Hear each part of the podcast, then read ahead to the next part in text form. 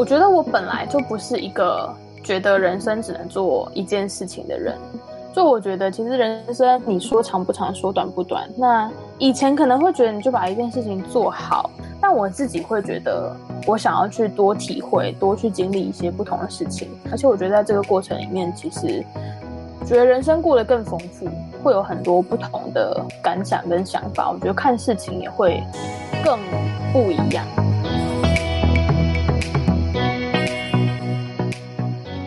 Hello，欢迎回来！大学问，大学生的大灾问，我是主持人查理，我是主持人韦恩。那今天我们要聊的主题是乐团的经纪人。那今天邀请到个重量级的来宾啊，是今年入围金曲奖最佳新人奖的乐团理想混蛋的经纪人。欢迎理想混蛋的玉兴。Hello，郁欣。嗨，大家好。好。我们今天主要会聊到三点啊、第一点是玉欣身为经纪人平时的工作常态，那第二点是他怎么开始他的经纪人生涯，以及呢玉欣在担任理想混蛋第五人的一些趣事。那我们现在欢迎玉欣，就是稍微替我们自我介绍一下。嗨，大家好，我是玉欣，我现在呢其实是住院医师，然后也是理想混蛋的经纪人。那其实很多人会好奇说，就是我当经纪人当多久？这个呢，其实就是理想混蛋成立多久，我就当多久。嗯，大概就是这样。大家好。那理想混蛋成立了多久了？理想混蛋成立了，等一下我想一下哦，应该是，我想想，嗯，三年多。三年多吗？四年。四年，因为我我们其实，在报章杂志上查到是四年诶，哇，我自己尴尬了。OK，我要想一下，是大四到大五到大六.好像对，好像快第四年，嗯，应该是。对，那我觉得我们今天进入主题啊，因为今天是聊经纪人嘛，那经纪人到底平常有什么样的工作？你可以稍微简介一下，说你在理想混蛋乐团里面大概负责哪些事情？那艺人的经纪人跟我们平常讲，现在乐团的经纪人，你觉得又有什么差别？我觉得这个问题其实我也很难回答。很难回答的原因是因为我也不是一个典型的所谓一般的经纪人，因为我跟理想混蛋他们的关系就像是我们是大学的时候就是同一个社团，其实我们就是一群朋友这样。那会当经纪人，只是因为他们不想要把我变成团员，没有啦。反正呢，就是我不是真正，我不是真正典型的那种经纪人，所以比较不是那种商业啊、工纯工作上的关系。所以我跟他们一般的真的是不太一样。嗯那我在理想混蛋里面做的事情，我猜想跟一般的经纪人比较像的，可能是我们会负责联络啦、接洽一些事情啊、回 email 啊，有什么邀约啦，或者是偶尔会有一些记者打电话来，想要询问一些事情啊，想要访问啊等等这样。那还有另外一个，就是偷偷跟大家讲，我的角色就是负责扮黑脸，就是可能有的时候 email 不是我回，但是下面就会写说，就是嗨，我是理想混蛋经纪人玉欣，这样就是在讲一些比较严肃的事情，就用我的名字出去扮黑脸这样，或者是需要严肃一点的时候会派我出去这样。所以他们就会直接就是拿你的名号出去外面到处凶别人。对，他有时候会用我的名字。天啊，那你在外面不会恶名昭彰吗？我也不知道会不会恶名昭彰，哎，就是 目前感觉起来应该还好啦，希望不要真是恶名昭彰。OK OK OK，那你可以继续讲一下，就是关于经纪人的工作内容，因为毕竟你的性质跟一一般艺人的经纪人性质好像不太一样嘛。那我想问一下，你实际上的工作内容到底有哪些？除了刚刚就是提到的，呃，接洽啊，可能传统一般经纪人会做的事情以外，我其实。更大一部分比较像是在当他们的保姆，就是你知道，四个男生聚在一起的时候，有时候就是会很可怕，就是该化妆的时候不化妆啦，然后吵来吵去啊，然后很乱啊之类，所以就是保姆啊，管秩序，还有我之前会帮他们化化妆，就是我们都自己来，所以像之前拍 MV 啊，拍预制 MV 或者是拍。拍其他影像，或是偶尔需要用到化妆的时候，就是我会一个人负责画他们四个人，然后还要监管秩序，这样。哦、这可能是跟一般经纪人比较不一样的。有感感觉，你除了经纪人之外，还做了非常非常多的事情，超出职责范围。就是打杂啦，简单讲就是打杂。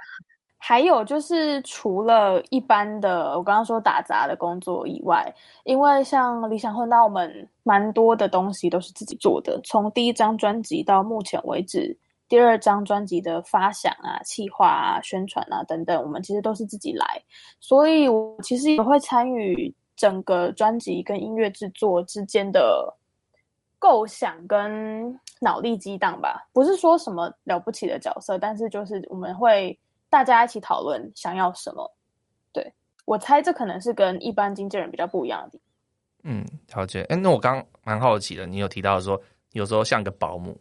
对不对？那我想蛮好奇，这些团员有哪些是很需要你当保姆的？他们做什么事情？嗯，我要一群大男生就是会很吵闹跟混乱，就是该做什么的时候不做什么，然后他们就会被我骂说你赶快去干嘛干嘛干嘛，或者是说像我之前跟阿哲是同一个医院，那他是在楼下就发药当药师，我偶尔就看就经过去买午餐回来，我就会带一杯饮料给他之类的这种。或者是基丁有什么困扰、烦恼，我们会互相分享啊，等等，这样其实就是像朋友啦。对，保姆是一个比较装可爱的说法。好，了解。哎，那想问问看，就是玉兴这边啊，就是你最一开始是什么样的契机，让你想要成为理想混蛋的经纪人？契机哦，我觉得其实讲很白，就是。我其实也蛮想要，就是你知道入团，或者是说也不是真的入团啦，就是想要跟他们一起玩音乐，跟他们一起经历这些事情。那刚开始就是我其实本来也没有想说真的要成为所谓的经纪人啊，还是什么之类的角色，只是我们五个人就是一起忙这些事情，然后处理处理，呃，一起发想啊，一起去很多地方表演啊，就慢慢变成他们。需要用一个名字介绍，不然他们就会说，嗯，这个人是谁？就是因为理想混蛋就是四个人嘛，所以后来就是决定用经纪人的这个名义来介绍我，这样，所以就会变成理想混蛋的经纪人，这样。嗯，那那你一开始啊，有没有可能就是要跟这一些人一起去做很多事情的时候，你会觉得说好像自己对这个领域不够了解啊？你有没有做过什么预备，或者是去做什么学习，让你可以更完善的执行你需要做的事情？有诶、因为刚开始就是因为我也不知道经纪人到底是在做什么，所以其实有问我们刚好认识的朋友，他是在唱片公司工作，就有问过他说，所以一般的经纪人会做什么，会负责什么事情？那他就有大概跟我讲一下，就是可能比较多一点是像扮黑脸的角色啦，或是比较严肃的去沟通一些事情这样。那我就大概知道说，OK，那可能在对外的时候，我会需要用什么样子的。嗯，方式去跟别人沟通，这样。所以经纪人主要是在就是沟通这方面需要一个专业能力嘛，对吧？听起来是这样。嗯，比较像是就是在边跟别人交涉啊、接洽的时候，比如说谈这个演出的合作要用什么形式进行啦，或者是我们有什么要求，他们要就是我们需要两方怎么样的配合去达成这样沟通，我觉得是蛮重要的一个部分。OK，了解。哎，那你刚刚前面有讲说，你有去你在准进入就是这个经纪人领域，或者说担任这个经纪人之前，你有做过一些准备吗？就好比说咨询同业，或者说呃，就是其他的准备。那你实际上担任理想混蛋的经纪人之后，你自己觉得跟你想象中有没有什么落差？我觉得其实我从一开始就没有太去想象这件事情会变成什么样，因为我们。嗯，蛮我自己蛮清楚，说我的角色跟一般典型的经纪人真的是不太一样，所以我比较少去思考说，就是应该要变成什么样子，比较像是那我们现在可以做什么，或是我们还可以再做一些什么其他之类的事情。我觉得这跟一般的就真的不大一样了，就是因为这件事情对我而言，我本来就没有预设它会变成什么样子。嗯，了解。那我觉得。因为你说你是医生嘛，然后其实，在理想混段，你很团员基本上他们都有在医院有些正职的工作等等的。那我我想听众最想要问的问题，应该就是一些时间上平衡啊、管理的问题啦。因为大家都知道医院的工作非常的忙嘛，那你觉得你自己是怎么样去平衡工作，就是医院的工作、呃，经纪人的工作，以及你自己的一些生活？嗯，我觉得在时间安排分配上真的是最有挑战的一件事情。那我自己有两个很重要的原则，在处理时间安排上有两个重要的原则。第一个就是我会先分清楚轻重缓急。那所谓轻重缓急，我觉得最客观的一个就是你的 deadline 是什么时候？你同时有三件事情，哪一件事情是你最赶着、你最需要赶快完成的？那通常就是当然会先处理这个事情。那第二个就是。我觉得不管事情再多，要做的事情再多，我都会提醒我自己说，我一次只做一件事情。就是之前看过的一句话，叫做 “one time a thing”。因为其实自己渐渐也发现，说你在做 A 这件事情的时候，你脑袋里想着 B 要怎么办。那其实到最后，你觉得你好像同时在进行两件事情，但其实你 A 跟 B 两件事情都没有做好。那都没有做好的同时，还会让你自己压力很大，因为你觉得你已经花了时间，但是怎么好像两件事情都没有完成？那无形之中又会累积更多的压力，那压力大起来就会让事情进行得更不顺利。这样，所以在忙的时候，我觉得适时的提醒自己说，我现在就做这件事，我不要再去想其他事情了。那这样子执行过后，就会发现做事的效率其实变得还不错。那事情一件一件完成，就就比较不会有那么大的压力。然后也可以顺利在 deadline 之前把事情都处理完，这样，所以这是我我自己觉得蛮受用的两个中心的概念，这样子。嗯，哎，那我蛮好奇有没有实际的例子，例如说你可能讲一个你最近遇到啊，可能呃同时又有理想混蛋的工作，同时又在医院工作，那你这这边是怎么去做一个轻重缓急的排序？OK。嗯，比如像说，有时候在医院上班，在医院上班也不是说真的，你整整八个小时，你都完全没有办法做其他的事情，偶尔还是会有些空闲，比如说吃饭的时候啦，或是比较稍微闲下来一点的时候。那在这样子的前提下，假设说现在有个记者打电话给我，那我会我会把我视情况允许，我会把电话接起来，我就询问说是什么事情啦，等等。那。但如果当他跟我说一说，发现哎，他其实是要问我一些访谈相关的问题，那可能需要比较长的时间去跟他好好解释等等。那我就会跟他说，那可能需要麻烦他用寄 email 的方式，因为可能等一下我预期我医院会有事情要忙，我就会请记者先寄 email 到我们的信箱。那等我有一段时间的空闲的时候，我再好好的回复，这样就是确保。嗯，医院的事情，因为医院事情蛮常，会比较紧急的，就是可能病人临时出了什么状况，你必须要处理啊，有一些医嘱要开立呀、啊，等等的。所以在这样子的情形下，我觉得就会让我预期我会花很多时间，比如像记者的询问这种，我就会请他说：“哦，那你可能要麻烦你帮我寄个 email 这样子。”嗯嗯，大概是像这样子的举例。了解。哎，我这边问一个比较细的问题啊，因为我自己也是在医院那。常常这种晚上要值班的班表啊，都是可能前一个月或者是前几个礼拜才公布。对，那像你们这种乐团啊，可能要好几个月前就要先定他的一个表演时间啊，或者是什么特殊的 meeting 啊。对，哎，那这时候怎么办？如果今天到当月发现啊，不行，我那天要值班，那怎么办？这个的话，其实也是我们在这一路上走来蛮大的一个挑战。就是大部分的人不太能够理解，说我三个月前跟你定时间，可是你跟我说你不能确定是什么意思，这样。但我们就还是会跟他们讲清楚，说因为医院安排的关系，所以我们其实在事前约时间的时候，就会跟他就会跟大家讲得很明白，说，呃，你定这个时间，我们会尽量安排，但是到时候确定是什么状况，我们其实没有办法。这么早就给一个很肯定的答复，那大部分的人都还是可以接受啦，就是知道说我们这个时间安排上的不确定性。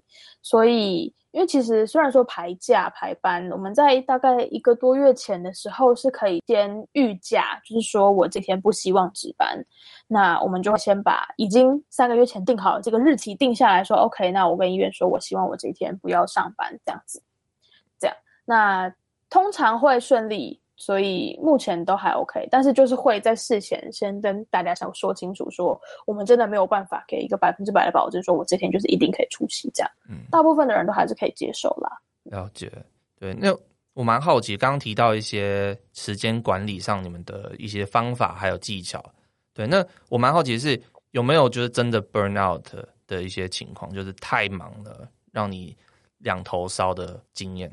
哦，现在一讲起来真的是有诶、欸。那时候基丁疫情之前，基丁的演唱会准备要办的时候，那时候我刚好在医院也是蛮忙碌的，而且时间又是被我那个时候的医院是被分到不是在台北，是在彰化，就刚好那两个月。然后可是那两个月，因为我要当他的和声，所以练团啊其实蛮密集的，还有一些乐团的事情要处理。我那时候两个月，我来高铁搭了十次吧，就直接搭成 VIP 的。但是就是要切很多时间去在通勤啊，然后练团啊这样子时间上。所以其实那一阵子真的是每天回到家躺到床上就是不省人事。对，那阵子是真的蛮累的。但是其实回过头来想，收获也很多，还蛮有趣的。所以当下。可能撑一下，但是之后会觉得有蛮有收获的这样。哎，好啊，那你既然说这么有收获的话，我们现在就想跟你聊聊，哎，你这一路当经纪人的这一路的过程有什么样的收获？那我们想先从就是，哎，理想混蛋发行第一首单曲《行星》到现在嘛，大概也是三年多，快四年这样。那这一路来一定遇到了像你刚刚说的那种，就是时间上或者是通勤上安排的困难。那你觉得目前你在担任经纪人里面最大的困难会是什么？你又是怎么去克服的？嗯，我觉得最大的困难除了刚刚琢磨很多的时间的问题之外，我觉得另外一个蛮常遇到的小困扰是，因为我们大部分都是呃医学相关的背景，我们的思考可能比较理性化，就是很逻辑式的，或是很直接的这样，但就发现在。呃，音乐圈，或是说在不是医学之外的领域，就是这种沟通方式，好像有的时候会有一点不太顺利。就是可能我们希望得到一些很确切的答案呐、啊，或是我们的思考模式就是比较直接，但呃，其他人会觉得，嗯，好像不需要这么急着处理，或者是不需要这么一板一眼的这种感觉。那我觉得其实没有是谁一定好，谁一定不好，因为我觉得像是呃。比较放开一点的思考方式，有时候会有更多的、更多的风景跟更多的收获。但我觉得，就是思考方式的不同跟角色转换上面，就是会让我们在进行这个音乐之中的过程，会让我们觉得，哦，真的是跟其他领域有更多的接触，其实是很有趣的。但在这个过程中，你就需要用一些方式，或者是告诉自己说，OK，现在不要这么的一板一眼，就是放开来，你还是可以得到一个好的沟通结果。有时候就是需要告诉自己说，OK，你现在角色要转换一下，这样子。所以你是透过转换角色，或者是说调试自己的心态，去达成双方的共识吗？比较像是这样子。OK OK，有没有实际的例子？我蛮想听，就是你你到底跟谁沟通，然后哎、欸、怎么样的沟通困难？这真的是可以讲的吗？搞不好会黑到其他人啊。对，你看，我把全世界得罪一遍。想想看。哇，要！不是说这件事情真的很造成困扰，或者是怎么样，其实这是我就是脑袋现在一闪而过可以想到的例子。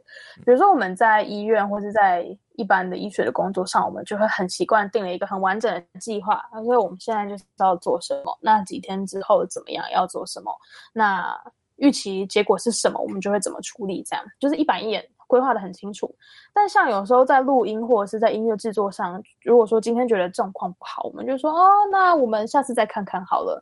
但是有的时候对我们而言，这个下次再看看就会让我们觉得，所以再看看是什么意思？那你是要看什么？所以现在是这次不能录吗？还是怎么样？那要约时间吗？就是自己会脑袋里面就很多这种 murmur。但是这种时候就会告诉自己说、嗯、OK，没关系，那再看看就是我们就是下次再说，下次再看看。大概是这种感觉，了解了解，对吧？那刚刚讲的这个东西虽然是一个困难啊，但听起来是还蛮新鲜的经验，就是会遇到很多不一样的人啊，然后有碰出不一样的火花。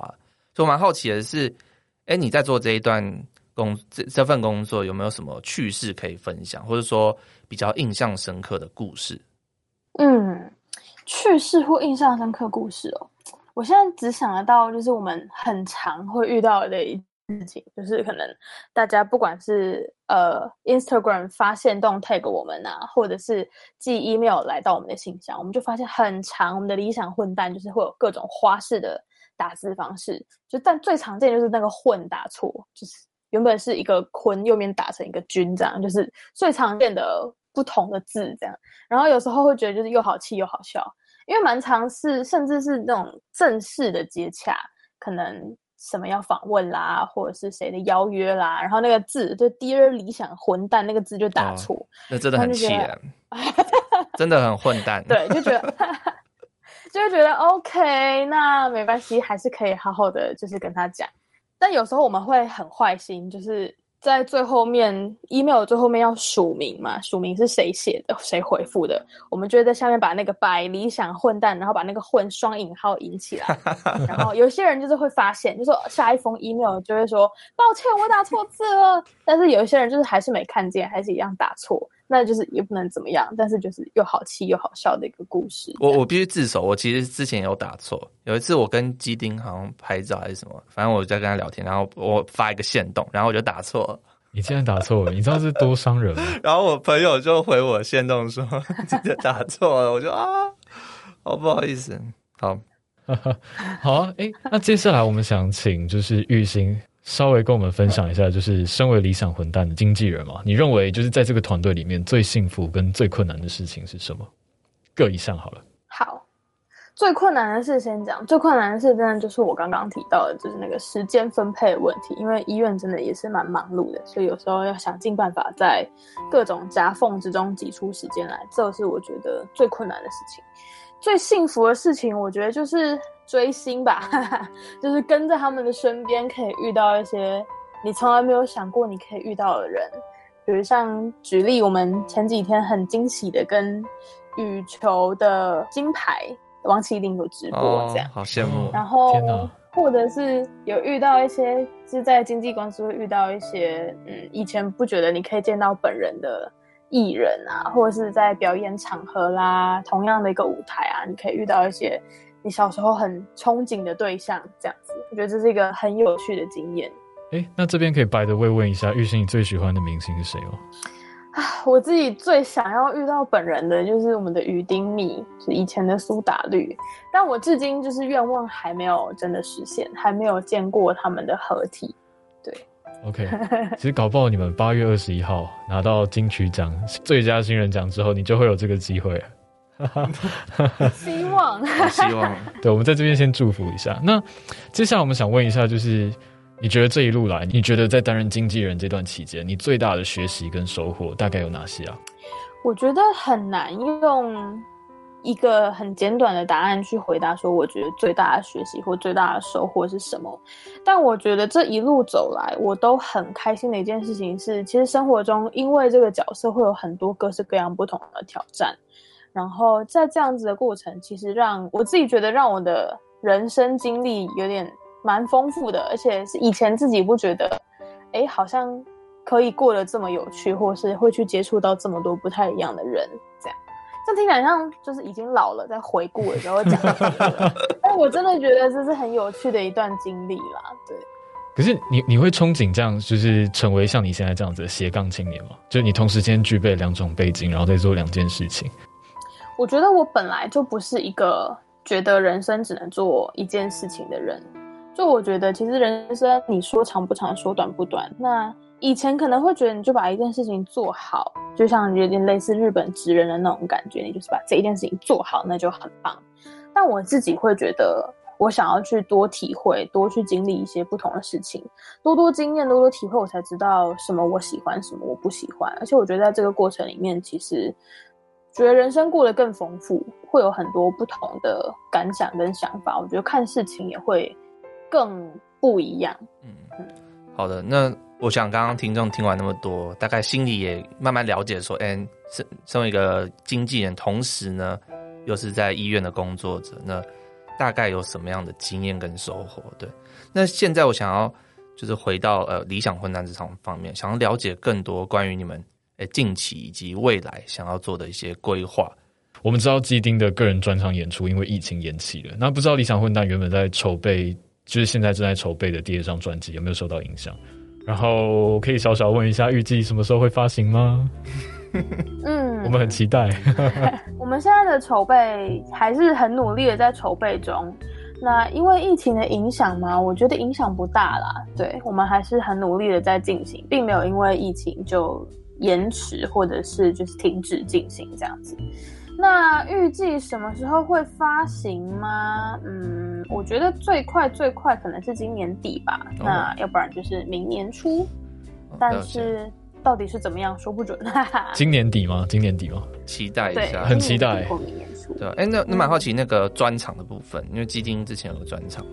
对，今天的专场目前也是预计延到大概年底吧。嗯。专场会找大学问的团队们去吗？我们有公关票吗？哦，好，可以哦，我来跟他们说说。耶，谢谢，谢谢，太感谢了，真的假的？哇哦！好，哎、欸，接下来我们想跟玉欣聊聊，就是太阳雨的部分啊，因为我们自己觉得，嗯，这首歌其实蛮特别。我们看了，因为我们这边我们团队其实做了非常多的准备，我们有好好的听完了这首歌，大概听了三百遍吧。对，然后 真的啦，真的真的不浮夸。然后我们觉得这首歌真的很特别，就是一般来说，通常下雨这个情感啊，带给人的感受一般是那种，就是要么是很潮湿冰冷，要不然就是那种夏天的午后雷阵雨，非常的冷热。但这首歌前面又加了一个太阳，就就在意境上，它感觉轻快了起来。那可不可以跟我们分享一下，就是呃，写这首歌的心情大概是什么？你们的创作理念跟创作动机大概是什么？蛮好奇的。嗯，这首歌其实一刚开始的概念是我跟基丁很不一样的一个想法，因为基丁是一个非常讨厌下雨的人，虽然他是宜兰人，一天可能一年有三百天都在下雨。对，他很讨厌下雨，因为他觉得下雨之后他心情就很差，心情不好。可是我就跟他不一样，我是一个很喜欢下雨的人。但这个喜欢下雨的前提是我不用出门啦，就是 我很喜欢，我很喜欢在家里面就是听下雨的声音。就我甚至之前在读国考、准备国考的时候，我是一边放那个下雨声的那个 AS，呃，那个就是那个声音白噪音，白噪音，我是一边听。下雨的声音一边念书，哦、我会觉得听下雨的声音让我有一种很凉爽的感觉。对，我自己很喜欢，所以就有点像是基丁很讨厌下雨，可是我很喜欢下雨。这是最刚开始的一个概念发想，是因为这样子。哦，那既然一个人讨厌下雨，一个人喜欢下雨，啊，怎么会结合出一个叫做《太阳雨》的这首歌？太奇怪了吧！你就看结论，你就知道他被我说服啦，就是基丁被我说服了，下雨也可以很开心这样。哦，原来是这样。我觉得其实概念是想说，嗯，很多人会觉得下雨是很不开心的事情，其实可以延伸到很多人觉得可能会因为外界的环境，比如说下雨啊、别人的言语啊等等，影响到你自己。但我觉得最重要的还是在于你自己怎么想。如果你是一个很喜欢下雨天的人，或者是不管是不是下雨天，或是其他的东西，你只要觉得你自己，你相信你自己，你在你的内心里面有一个太阳，你在你的内心里面有你相信的事情，有你喜欢的事情，其实不管外界怎么样，你都还是可以过得很好，可以有很开心的想法，跟很开心的动力去做很多的事情。所以是借由这个反差，告诉大家，或是告诉我们自己说，其实外界怎么样无所谓，你永远都可以当你自己的太阳。所以就是太阳雨的当时的概念想法，这样。好，我刚刚在访谈前，我有特别去在 YouTube 上那个 MV，然后我往下滑，然后最多暗赞的留言就是说，哎，那个理想混蛋应该要把你加进去，然后呢，再找一个新的经纪人这样子。其实大家对于你唱歌这个评价特别的好，对吧？那我蛮好奇说，为什么一开始就会想说，哎，要跟基丁合作？一首歌，然后你是哪来的这个想法？因为平常你不是在这个镜头前出没的人吗？嗯，其实我本来就没有很排斥出现在镜头前，但是也没有特别说我一定要就是呢出现在镜头前等等，像讲起来很像绕口令。但是，嗯，我本来就很喜欢唱歌，那创作啊，唱歌我其实都还蛮喜欢的。但是我现在创作量没有很多啦。但我一直都是很喜欢唱歌的，所以，嗯，我觉得有一个自己的作品，然后我最喜欢是可以透过音乐跟大家做交流等等，所以我觉得这是一个蛮不错的经验。是当时提到说想要把这首歌做出来，我就觉得好啊，当然好这样。嗯，哎，你以前有玩过乐团吗？还是这是这一次就第一次？算是第一次哎，之前并没有特别组团什么的，但是因为我们。前面很有提到，就是我跟基丁、跟建廷、跟阿哲，我们四个是大学同学，然后我们其实也都是同一个社团，我们都是吉他社的。嗯嗯、那吉他社在那一年过程中，我们就是会有很多大大小小的表演啊、演出啦，或者是像是在招生的时候，我们就会在学校的走廊上唱歌啊等等。所以有蛮多机会跟嗯跟大家合作，就是我跟建廷也合作过很多次，跟阿哲也合作过很多次，跟基丁也一起合唱过蛮多次的这样子。嗯、但是以前并没有真正组一个团这样。嗯。嗯对啊，那我觉得大家最想问应该是以后还会再看到你更多的创作吗？在理想混蛋的这个专辑里面，会不会有其他是跟你有就是你有唱或者参与的 project？嗯，更多的作品我觉得一定会有，但是会不会在专辑里我就不知道了。嗯，先卖个关子嘛，我们关就慢慢期待。结果我们发现年底那张专辑全部都是于心的。嗯，不好说。哦，所以是有这个可能咯。讲不好说的话，不排除这个可能。好，好，那我们今天要稍微就是总结一下我们采访郁欣的一系列问题。那我们想这边想，我们从刚刚郁欣讲的他一些自己呃当经纪人的个人经验啊，然后包含他的一些当上经纪人的这个梦想，他是怎么踏上这条路的，然后接下来他在其中遇到的困难跟挫折，以及他遇到的最幸福的事情。然后跟最后我们聊到的，就是呃，目前郁欣有出的一个单集叫做《太阳雨》的部分。那我们总结以下三点，就是呢，成为一个斜杠人啊，就是以时间安排上来说是至关重要的。那怎么去做好时间安排呢？首先，根据我们郁欣经纪人的讲法呢，就是要分好事情的轻重缓急。这个东西呢，会影响你去做时间安排。好比说，你在医院忙碌的时刻。哦，或许可以先推掉记者的来呃询问。那我们在医院比较闲暇的时刻呢，就可以偶尔接一下记者的来电。然后第二点是。郁欣在担任经纪人的过程中，其实他有跟我们分享到沟通的能力至关重要，因为他有提到说他们是属于一个比较理性思考的团队。那面对就是一个呃演艺圈呃演艺圈吗？唱片圈？这叫唱片圈吗？嗯，我想一下，呃音乐人制作圈这个部分的话呢，就是它其实是属于一个相对感性的环境。那在理性跟感性之间要取得共识的话，必须要能够迅速的转换思考以及想法，才能够达成共识。所以呢，沟通的能力至关重要。最后，最后，最后，我们跟郁欣也谈及了，就是他在做《太阳雨》的一些心路历程跟创作动机。那郁欣告诉我们是，我们要当自己的太阳，不要管外在的所有的风风雨雨，然后永远保持我们最温暖的内心、最温暖的存在。那最后，我们会还是一如既往，我们都会请我们的来宾分享一些学习的资源跟管道给大家。那这里我们想请玉兴呢，就是给我们有乐团梦的大学生们一些鼓励跟建议，有没有什么资源或什么管道可以让大家去做查询，或者说去做学习，继续往乐团梦这条路上前进？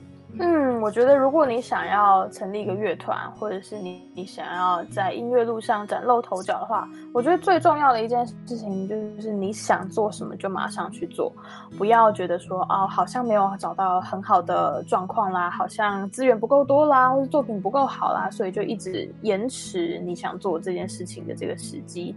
我觉得你想做就现在马上去做。那其实我们在真正成立乐团之前，我们也到处去参加比赛，大学生大专院校办的一些比赛。其实，在比赛的过程中，你可以同时训练自己，你也可以认识很多音乐圈相关的好朋友。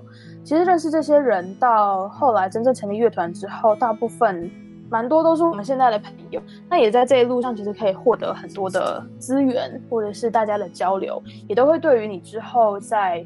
想要走乐团，或者是正在走乐团的这条路上，会有很多的帮助。嗯，所以两件重点，第一个就是想做就赶快去做；第二个就是想成为想成立乐团的话，可以去多参加比赛，累积一点经验。像你们有参加过什么样的比赛？我们参加的比赛，族繁不及备载。我想想，我们有去参加正大金选奖哦，正大金选奖。对，基丁是某一届的独唱组第一名，他跟阿哲两个人。然后其实小大大小小的都比过，我去比过，基丁也比过，我们有比过那个台科的金弦奖也有。我觉得重点就是刚刚提到的，就是嗯，去想做就做就对了。